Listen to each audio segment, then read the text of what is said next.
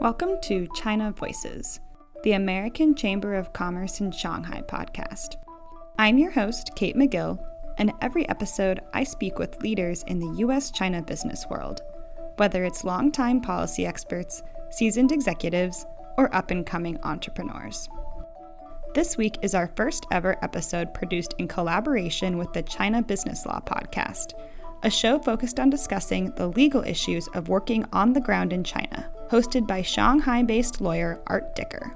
Art and I co hosted today's episode that explores employment law in China, highlighting some of the key issues that have come up as a result of the COVID 19 pandemic.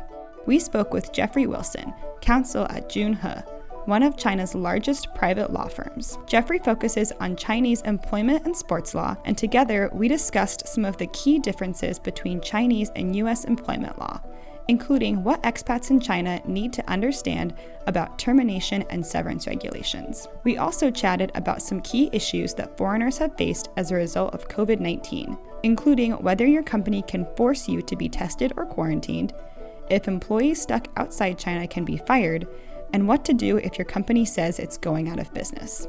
And with that, here's my conversation with Art Dicker and Jeffrey Wilson.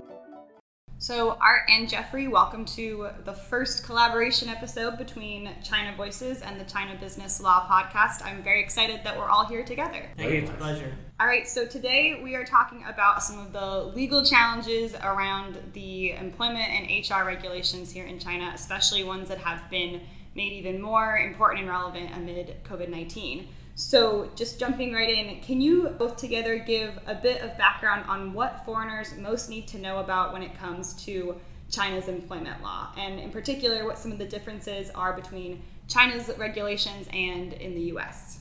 Well, I mean, briefly comparing China and the U.S., I mean, there are some major differences. In China, you have to have an employment contract, particularly foreigners, to get their work permit. Generally speaking, there's no employment at will, which means you can just be fired for any reason. Yeah, that's the biggest difference. And people, you know, clients in the U.S. are always thinking they can get rid of people in China easily, just like they can in the U.S. We really, you know, barring some kind of like racial or other, you know, um, you know, gender discrimination or something like that it's you don't need a reason, you don't need cause for termination. In China, there are very specific reasons that you need to fit into under the labor contract law. Getting into more of that particular language that's important here for a foreigner, what is considered quote unquote employed? Jeffrey, can you maybe help us with that one? Well, there's generally two situations. One is if you are working for a local company, a locally registered company, you're being paid by them. So for day one, you're deemed to be employed and working in China and you should have a work permit. The other common situation is you've been in China 90 days in a calendar year. So you may be here on business or on a business visa, but you could still be deemed to be working in China. And do any regulations differ if you're working for a Chinese owned local firm versus a foreign owned firm? No. Okay. No, they, they would be the same. The company rules may be different, but it'd be generally the same. I, I think one thing that we should point out, though, here is there's, there's two types of employees, employment relationships, people employed directly, working for a local company, and there'd be foreigners seconded, assigned from outside of China. So there'd be completely different rules that would apply to those. If you're a person working, you're on assignment from abroad, say you're employed in Los Angeles or London or you know, Chicago, then you'd be maybe employed under local law there and not under China law. So I think for this podcast, we're probably going to be talking mostly about people who are employed directly by Chinese entities. And when it comes to those foreigners who are here in China locally employed, what are some common mistakes you see them make when it comes to employment law and regulation? First of all, they probably think that, okay, I'm here in China, I'm protected by all the same laws and regulations as my Chinese colleagues. That may be true in some cases, in many cases, but it's not necessarily true. I like to say, like, the employment laws in China are really written to protect PRC nationals, the nationals of the countries here. And you know, we're foreigners. We are not the highest priority of the Chinese government. The laws really aren't written to protect us. Protect us in certain respects, but not the same as our Chinese colleagues. So that is one misperception. For example, in a termination case, often we have foreigners will turn to their Chinese colleagues and ask what the protections are and assume it's the same. Mm-hmm. But it's it's not necessarily. Another misconception is, well, the foreigner has a contract and they think, well, that contract protects them working in China. Well, number one, the contract may be useless if they don't have a work permit. Mm-hmm. Right? So you, know, you could have a 20 year contract or whatever, it, it doesn't really make a difference if you don't have a work, work permit. business, a visa or something, yeah. Yeah, so that, that's one thing. Yeah, another thing is, you know, even if you do have a work permit and you have a contract, that's going to be geographic and job specific. So it doesn't mean if you get a work permit and a contract in Shanghai, you can just go to Beijing and start working, or you can switch jobs or do something else. No, you may need to amend it, and you may not get approved.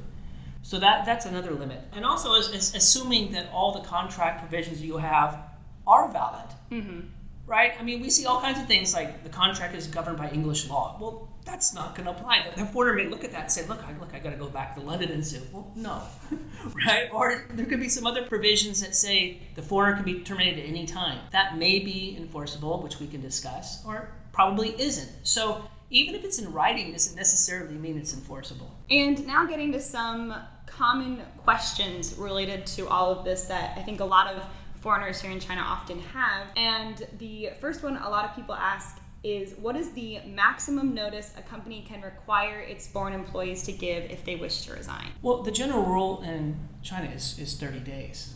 Okay, there's a local rule in Shanghai that can go up to six months. Okay, and in Shanghai, it also may be possible just to draft your own contract and put it a longer or a shorter notice period. All right, and are foreigners entitled to open term contracts? No, I mean, the maximum term of a contract for a foreigner is five years. Okay. Okay. So, yeah, I think that the policy has actually changed with the Labor Bureau. If you want to apply for a work permit and you want to submit an open term contract, that used to be possible. Now they'll reject the contract. Mm. So you've got to come up with a new contract that's not, you know, it's less five years. But there, that also relates to the question that many people in China are familiar with: that if you know you serve you're here ten years or you serve two fixed term contracts, that you are entitled to an open term contract. Well, no, that's not likely going to apply to a foreigner. So, as a foreigner, if you're here long term, you're not going to be granted the same rights that a PRC national would enjoy mm-hmm. in terms of having a contract that just goes on until basically you reach retirement age. Mm-hmm. In reality, you have practical limitations, right? You need your work permit renewed, right? Which is generally an annual thing, although mm-hmm. you can get it longer. Yeah. Okay. And you mentioned retirement age. If an employee is over the national retirement age and has a work permit, does the labor contract law still apply? Are there exemptions? Yeah, I mean this is this is really interesting issue that you know in our firm we debated about a lot. You know, the general retirement age, as most people know, is you know 60 for men, 55 for 50 for, for women. So if you're PRC national, right, employment may automatically end, right? But if you're a foreigner, you've got a work permit and a contract that can extend beyond those ages. And our experience is that the laws still apply to these people, foreigners who are past the retirement age, but their work permits are still valid, generally speaking. Now, there may be some differences. I heard, heard like in Beijing, maybe you know, they can end the employment, but generally speaking, it's still be legally protected employment. Because I mean, the, the thought is that the Chinese government knows your age, they know the length of the contract, they gave you the work permit for one year or two years, so you the government has authorized for you to work past the retirement age and therefore be protected. Now, I think to a topic a lot of people have questions about related to termination and severance regulations. What do foreigners need to know? What are the differences between PRC nationals and foreigners in this area? Are foreigners entitled to severance? Kind of, can you flesh all this out for us? Well, I'd just give first a high level comment that is, you know, severance is this thing where you know it's also compared to a U.S. perspective, where, where severance is more or less is optional, right? Severance here is governed by hardwired into the labor contract law, but even then, it's not quote hardwired in the sense that it's you need to still come up with a reason. So even though the, the labor contract law gives statutory, I almost call them guidelines as to based on how much experience, work experience you have at the company and so forth, a month of uh, salary severance for each year. But still have to satisfy the, threshold requirement that you need cause for termination in most cases, and that's whether you're foreign or, or a Chinese employee. And oftentimes we've seen in my experience when I was you know regional general counsel for, for an American company here, we had a thousand employees in China. We were always coming up with cases where you can't just offer someone severance and expect them to accept it, right? I mean, that's kind of a, a pre, pre, presuppose that that that that's you know I, just, I have no choice but to take the severance offer uh, given by the company. Mm. In fact, I would I would say you know first fight back. If now, of course, I'm the, I'm suddenly in the other side because Jeffrey and I are used to more being advisors to the companies, right? So this is a little weird for us to answer these kinds of questions, but um, but you know you have actually quite a lot of leverage, and and I would think even as a foreigner you have leverage when it's the onus is on the company to to make you accept that severance package. Now, of course, there's lots of ways that they can do that, and Chinese companies tend to be particularly good at, at, at, at that. But the threshold question is still there that, you know, what are you terminating it? What grounds are you terminating it? And if you can't come up with a reason, I can make your life very difficult as my employer. And I don't have to accept. You're going to have mm. to fight it in labor arbitration. Anything else, Jeffrey, that they well, need to know? Well, I mean, Art's right. It's it's difficult, number one, to terminate people in China, and you have to find a box that you know legal grounds to base a termination on. So it's very difficult to terminate someone on the basis of redundancy, to say like we don't need you anymore. Mm-hmm. It's very difficult to terminate someone on the basis of performance, um, and getting the evidence to show that they broke a company rule or they did something really bad is really really hard. So generally speaking, foreigners are protected the same as PRC nationals. However, there is a huge exception um, that is very, very important for foreigners in Shanghai. So, the Shanghai has a different practice. So, you have all of China, like Shenzhen, Beijing, basically follows the general rules that would apply to PRC nationals. But the way that Shanghai, an intermediate court, and again, this gets a little complicated, but it's really, really important for foreign national employees and their employers is that the first intermediate court in Shanghai, which covers Pudong, Xuhui, Minhang, Changning, Songjiang, Fengxian, and Jinshan. So if you, you are employed there, you work there, you know, or you have a, you know, your company there, the different rules may completely apply to you. Okay? So what this court has done is it says, look, okay, there are generally applicable labor laws in China, okay, regarding termination. But there are also rules and regulations governing the employment of foreign nationals. Okay, just like there's separate rules governing civil servants or people in the military or teachers, there's also separate rules governing foreigners. And so what this court has done is it said, okay, we'll look at these rules and we'll rely upon these rules that say that as long as the employer gives basic protection to the foreigners, such as minimum wage, health and safety, leave, then the foreigner and the employee are free to contract on whatever they want. Mm. Okay, so it's basically freedom of contract. So if you want to have a provision that says termination for any reason with zero grounds or no notice, that's enforceable in the first intermediate court, generally speaking. Or if you want to say, put it in the contract, no severance. That should be enforceable in, in this, these particular areas of Shanghai. Silent about severance. Or if you're silent. Okay, so you know, it's what we do, you know, in this office, you know, know, we write contracts referencing these other rules, trying to opt out of the labor contract law and reach an agreement, you know, with the foreigners regarding these types of terms. I mean, because the, the theory, in part, I think what Shanghai is trying to come up with is that, well, look, you know, foreigners, you know, they can always leave China. They can maybe well paid. They don't necessarily need severance. They can go to other countries. They can go to, you know, around the world and work somewhere else. So they should be able to have some freedom of contract. So in many cases, it does make for a more flexible employment relationship between foreigners and their employers as you compare to say like even Chinese senior managers, for example. It may be extremely hard to terminate a senior Chinese national. But with a foreigner in Shanghai, it may be quite easy. So that, that is a very, very big difference. Okay.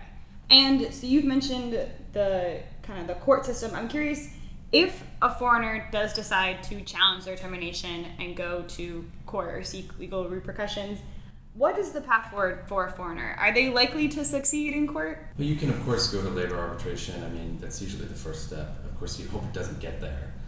It's, it's you know, these cases actually, sure Jeffrey can, can, can point out as well, these cases actually rarely go all the way forward, right? I mean, if actually, actually, if you get to labor arbitration, regardless of your nationality, labor arbitration doesn't actually like to decide cases, my experience. They like to the parties to settle. They generally take are pretty open minded, especially here in Shanghai, about the facts of the case and who's really at fault and who is uh, just kind of maybe it's the company's just fabricating a reason to get rid of the employment or, or the employee, or the employee really was breaking some rule, but maybe the rule wasn't hardwired into the employee handbook or something like that, which you technically need.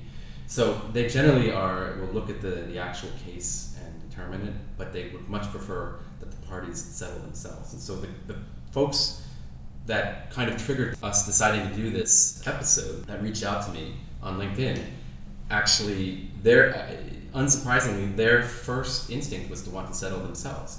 They felt that this was not going to be an easy process regardless and especially for foreigners doing it and trying to navigate it. They're also you also have to hire counsel right which is a, which is a cost for, for these most you know mid-level employees that's almost a prohibitive cost right? So the companies rely on that too. Companies know that you're not going to fight back if you're unless you're a senior manager have a lot of vested there to fight back.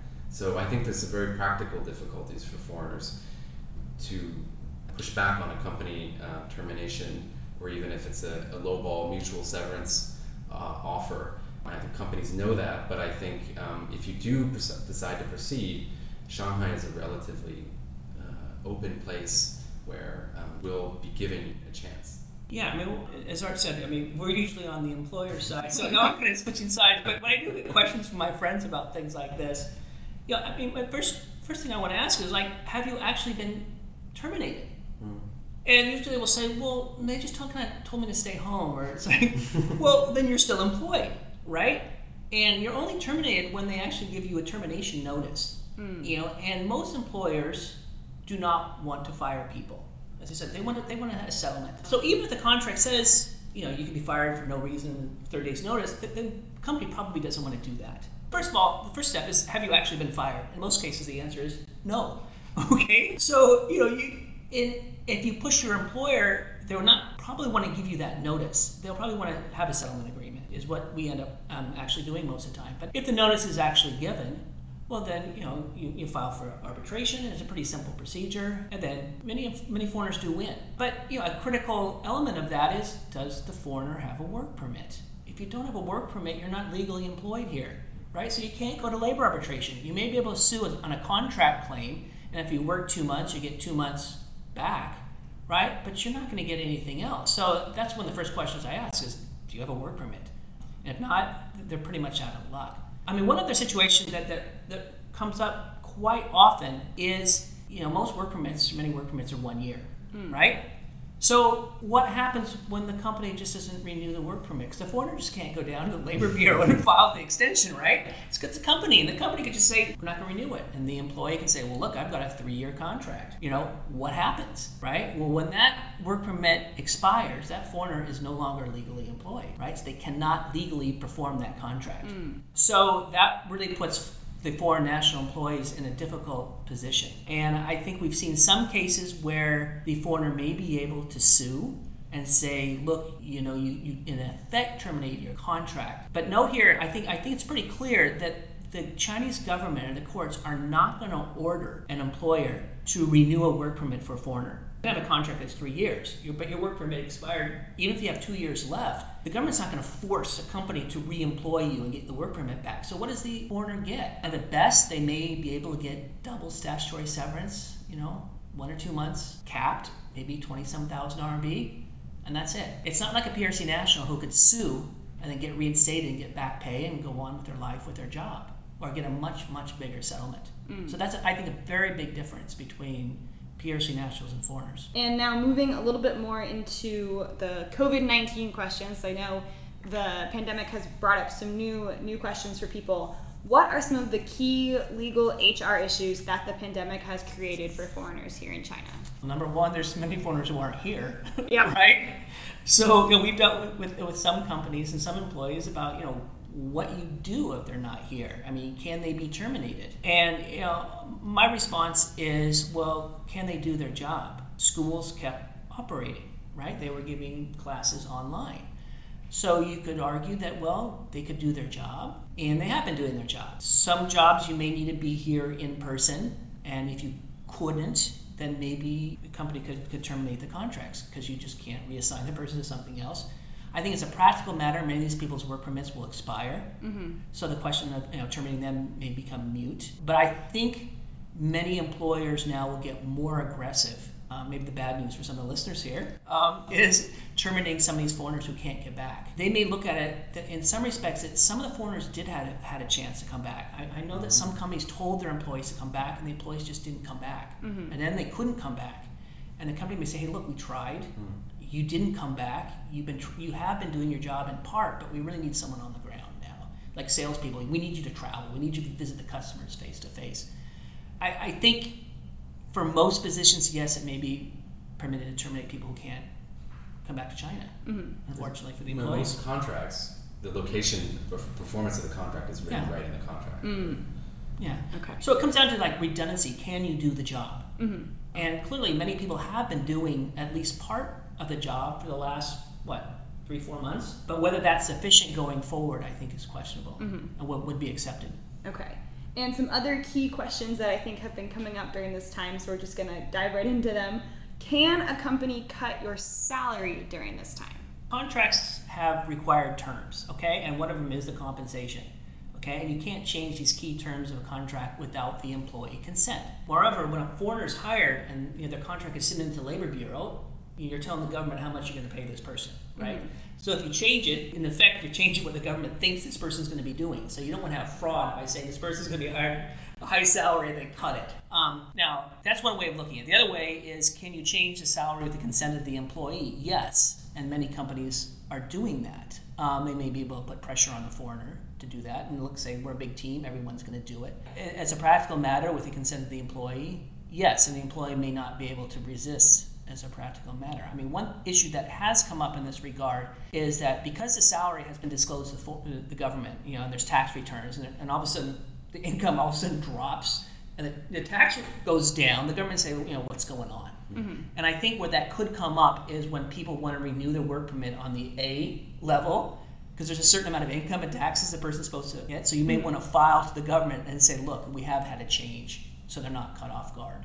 Okay. You know, there's also some confusion out there. You know, the, the government came out with this policy which tried to make this rigid, you know, employment system compared to the U.S. at will more flexible, especially in the height of this uh, the COVID nineteen situation.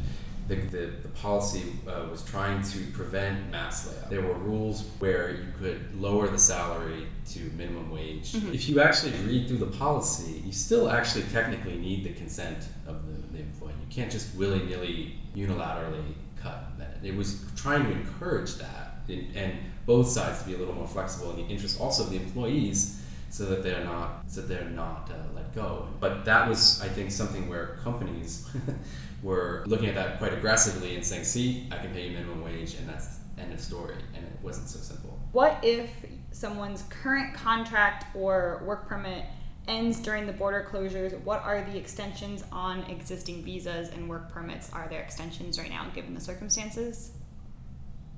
Okay, well, I think that it, in Shanghai, I mean, the government has announced that the, the renewals of the work permit can be done all online. Mm-hmm. You know, so the foreigner can be you know wherever, right? As long as the company executes the documents and submits them, uploads them, it can be approved. Now, the the resident permit may expire, right? I think what's what's going on now is they're encouraging people off, you know, outside of China to go get a you know business visa, and then come come in and then get a new resident visa if they're here in China, you know, I think they can get what 60 day extension. I have a friend who just got 90 days. So you know, it's, it's discretionary based on the person you meet at uh, Ming Lu at you know, PSB to get their renewals. I don't know how long this is going to last because I, I think the extensions were announced on February 27th, so we're getting kind of past the 60 days quite a bit, and the 90 days. And there may be people who already had one extension, so I think they're going to have to issue more extensions. I don't think China wants, you know, given the cost of airline tickets and getting out of the country, you know, forcing people out who may not be able to get into other countries, having them stay here for the time being. If they have someone who's responsible for them or they have some income, then maybe that that will be tolerated for the time being. Mm, okay. And can your company require you to get tested or to quarantine again if you are already here in China? Okay, because we, we looked at this because we had a case. We had one, one company that wanted to require you know all their employees to get tested. I mean, our view is that you know that is a privacy issue for the employee, so probably not could not require everyone to go down and get tested. On the other hand, many of the contracts that we write, the employee has to you know be in good health right? And you know, if requested by the company, go get a medical exam. And you know, foreigners certainly, when we get our work permits in the first place, we have to complete a medical exam. It may be possible, you know, to require some foreigners on a case by case basis to get tested. I, I, wouldn't completely rule that out. You know, if, if they test positive, yeah, the government quarantine, it's not really an issue for the company. They're, they're gone, right? They're for 14 days, mm-hmm. I think. If the company just wants to keep them out of the workplace because maybe they suspect that they're you know positive. Yeah a company can do that. They can tell employees when to come to work and when not to come to work. So that's the right of right of the company. I do think maybe art has a view on this. My guess is that for anyone coming in, in the future getting a work permit is probably going to be tested. Yeah. right? There's hiv tests right? There's other yeah. tests. Yeah. so I don't see why they wouldn't add this to the whole list of tests that our foreigners have to do come in and get a work permit. Related to that, can a company, I think this is especially coming up with schools reopening, require you not to leave Shanghai, require that you stay here in order to remain quote unquote safe? I mean, not not not literally. I've heard of some people who are who are teachers who are saying, okay, before the school opens on June second, they told everybody for okay the 14 days preceding that you can't leave the city. That's probably something you want to comply with, and not and not necessarily because we'd actually need to litigate that. Mm. Or, or. Well, I mean, th- there were rules like in Beijing, right? That you know people coming from other areas. I think in the early days, the, the COVID, I mean, there were, you know, we all had to check in, we had to show where we were, yeah. and they monitored us, you know, obviously if you're coming from a high risk area. I think maybe what these schools are worried about is, you know, some area pops up as a high risk area, and unfortunately the teacher had just been there. Mm-hmm. Then the teacher can't come in. So I have heard that there are some employers that are restricting some travel. Mm-hmm. So I can imagine that I mean, my gut feeling is that maybe it would be permitted where a company could actually do that, particularly in a sensitive occupation such as a teacher. Because, mm-hmm. you know, there are rules, I think, about you know, there's basically you can't discriminate against, against people who have communicable disease. That's a general principle. Okay. However, there are some are some exceptions if you work in certain jobs, like food service and in schools. Mm-hmm. So it, it is more sensitive about you know where these people have been and where they're not you know they have had diseases in the past. Can you be fired if you test positive for COVID? My view is no. I mean, it's just another type of medical condition that you know you're expected to get treatment, and you have a certain period of medical treatment period that you get, and you would expect it to then recover and come back to work. So the mere fact that you test positive, I don't think would be grounds to terminate you what if a company is going out of business maybe right now especially as the economy has taken quite a downturn and then you know you are therefore terminated what kind of proof can you demand from your company that hey are you actually going out of business? Well, well there is a ground to terminate employees. Actually it's not terminate employees it's the contract automatically extends right mm. if, a, if a company goes out of business you know, or liquidates. But the question is at what point is that you know, it does take a long time. You know, so, my corporate yeah. lawyer friends know to shut down a company. Yeah, two years sometimes. Yeah. So merely saying that we're going out of business or we're shutting down does not necessarily mean your your, your business license has been canceled and you're no longer operating. So it comes back to a point I made earlier. Have you in fact been terminated? So it's one thing to say we're going to terminate you because we're going out of business. Okay, mm-hmm. that's too bad. But until you actually get a notice or you've actually been terminated, you're, you're still employed. Mm-hmm. So that's you know kind of step number one. Step number two: Does the company have legal grounds to give you that notice? The, the position of the government here for the last what five six months was was pretty clear that you know things are going to be a little bit tough, but we want people you know don't lay off people. Let's you know make it through. Let's, the economy will come back. So do not lay off people and don't take these rash actions by mm-hmm. just saying we're closing, right? Mm-hmm. Because you know things may turn around, you know, in a month or two. So maybe you know the company should put people on paid leave, use up all the annual leave, or take these other measures. But you know if the company really does shut down, what we usually look for is like a board resolution. Mm. saying, you know, we resolve to shut down this company, or you know, the premises are gone, right? They're padlocked, everything's cleaned up, nothing's there, right? Then you know, maybe that could be grounds for some, some termination. In almost every case, it's going to be a negotiated settlement anyway. Mm, okay. If the company is genuinely like, you know, cash flow negative, it just doesn't have any money left to pay, then in, in, in, our, in, our, in our legal world, we like to say they're judgment proof, right? So you you can try to keep getting paid and you can dispute that and you can go off the chain to the labor arbitration, whatever. But if there's no money actually pay you. You know, maybe if there's some case of some kind of really like out of the ordinary for fraudulent behavior or something going on, then you might be able to kind of pierce the corporate veil mm-hmm. and go after the owners of the company or something like that. But absent that, the liability of the company is limited to the company and you're you're not going to get anything. The company has no money. So mm-hmm. even if even if a liquidation process takes two years, and it does take a long time because the tax bureau re- refuses to admit that you're insolvent until they've they've had their last chance to make sure that you pay every single possible tax dollar owed to them. So that that and other things does tend to draw the process out quite a bit. But yeah, from a practical perspective, you're going to have to wait your, your turn in line to get what that little money that company has left, and it's probably not going to make anything left for you. Mm-hmm. Yeah, and I realize there's a, probably a spectrum of people listening to this podcast. There's some people who maybe are working for smaller mm-hmm. companies, maybe working for a kindergarten or nursery school that all of a sudden announced we're not going to open, right. right? And they may be completely out of luck. Okay, if you know foreigners are working for multinational companies, maybe they can expect some different treatment. Mm-hmm. Okay. Just to wrap up, is there anything else that you think foreigners who are dealing with employment law situations need to be aware of and look out for right now? I mean, one thing is, you know, if, if someone unfortunately loses their job, you know, and they want to stay here, you know, finding another job, it's much, much easier to get, you know, a new work permit and, you know, the resident permit if the existing resident permit is not canceled. Mm-hmm. Okay, that, that makes a huge difference because then you don't have to go through the medical exam, maybe you don't have to get everything notarized and legalized. So if you can work things out with your current employer that, okay, the work permit's canceled, yes, strictly speaking, your resident permit is, should be canceled.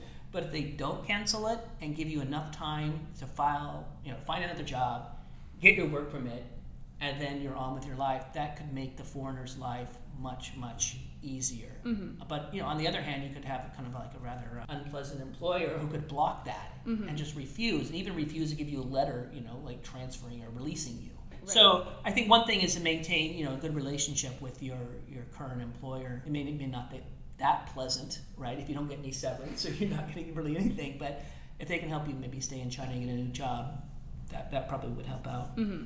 I, it, it, makes me want to ask a follow up question, which kind of goes back to everything we've, we've about here, which is we've, we've gone through kind of what the black letter law says. Mm-hmm. And I wonder if, if a topic there to talk about what is what, what the reality is. Foreigners generally maybe sometimes may not be as a sympathetic party here in China because they're here as guests.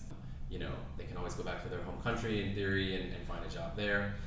But the, you know, most companies, and probably probably more Western companies here, have some ear to what their reputation is in the market, right? And for when I was, you know, when I was was in house at an American technology company, Cadence, we were very cognizant of how an employee was treated, somewhat for our external image, but mostly for our internal image. If you treat an employee unfairly, you know, everyone in the entire office no matter big company, small company, will know of that person's case. It affects morale of a company. And sometimes it's a troublemaker who's just, people are like, how is that guy still hanging on? You also have, but you have more often than not, you have cases of people who are usually sympathetic, right?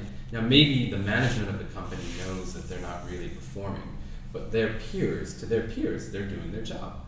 And so I would throw it out as a question here. I could see on the one hand companies being people being sympathetic to companies in, in a difficult economic situation here. And costs are still fixed, revenue is down, something has to give. So if you're a company, are you creating what does that say to the rest of your employees and and do you have to be aware of that? I mean, Jeffrey, you've probably handled cases like this where it's more than just about what the law says, right? Yeah, I mean, you, are right. I mean, a lot of this is black letter law you, then you have the practical reality, you know, of how companies are operating. You know, many of these things do come down to settlement. You know, companies do, to a certain extent, want to preserve their reputation and resolve things, but they don't want to be fair. They recognize the long-term service of many of their employees. Again, it does matter the type of employer you have. You know, these larger companies, maybe against some versus some smaller companies. We do see a, a lot of that right now. Yeah. Unfortunately, a lot of the layoffs. I mean, one other point I would bring up is there's a lot of foreigners here who maybe originally were Chinese nationals, mm. and that comes up in some of the negotiations. In some of the cases we've handled, you know, China does not recognize dual nationality. So if they come in on their foreign passport and they get the work permit, well, then they are PRC nationals. So actually, their rights may decrease by becoming foreign nationals, as we've talked through the podcast, then they would have enjoyed if they had come in and maintained their PRC nationality. And then finally, for some of these people, and this caused a problem for many of the employers, is figuring out who actually is a foreign national and who is not a foreign national because many people do go overseas and get foreign nationality and maybe they don't report it when they come back in. Ah. This is this is kind of a mess. And so, you know, trying to play things both ways can create risk for the employer as well as, you know, the employee. So the employer could all of a sudden discover, well, they have a foreigner working in their company with no work permit. What do you do with this person, right? If you keep them on the books and keep them employed, they're working illegally. It's not just a few employees. This is, you know, thousands of people probably fall in this category. Mm-hmm. All right. Well, on that note, thank you both for discussing this very important topic with me. It's been a pleasure to have you. Thank you. Thank you. This has been another episode of China Voices. Thanks to Art for co hosting the episode with me, and to Jeffrey for offering his insights into China's employment law. If you're interested in learning more about rising trends as a result of COVID 19, register for our June 16th event. CEOs Talk Digital Transformation in the Age of Coronavirus, featuring McKinsey Global Institute partner Jeongmin Seong. If you're interested in featuring your work or business on the podcast, please reach out to me at kate.magill at amcham-shanghai.org. And as always, don't forget to subscribe to the show on Apple Podcasts, Spotify, or wherever you listen, and catch up with AmCham on Twitter, LinkedIn, Instagram, WeChat, or visit us on our website at amcham-shanghai.org for all of our content and upcoming events. Thanks, and until next time.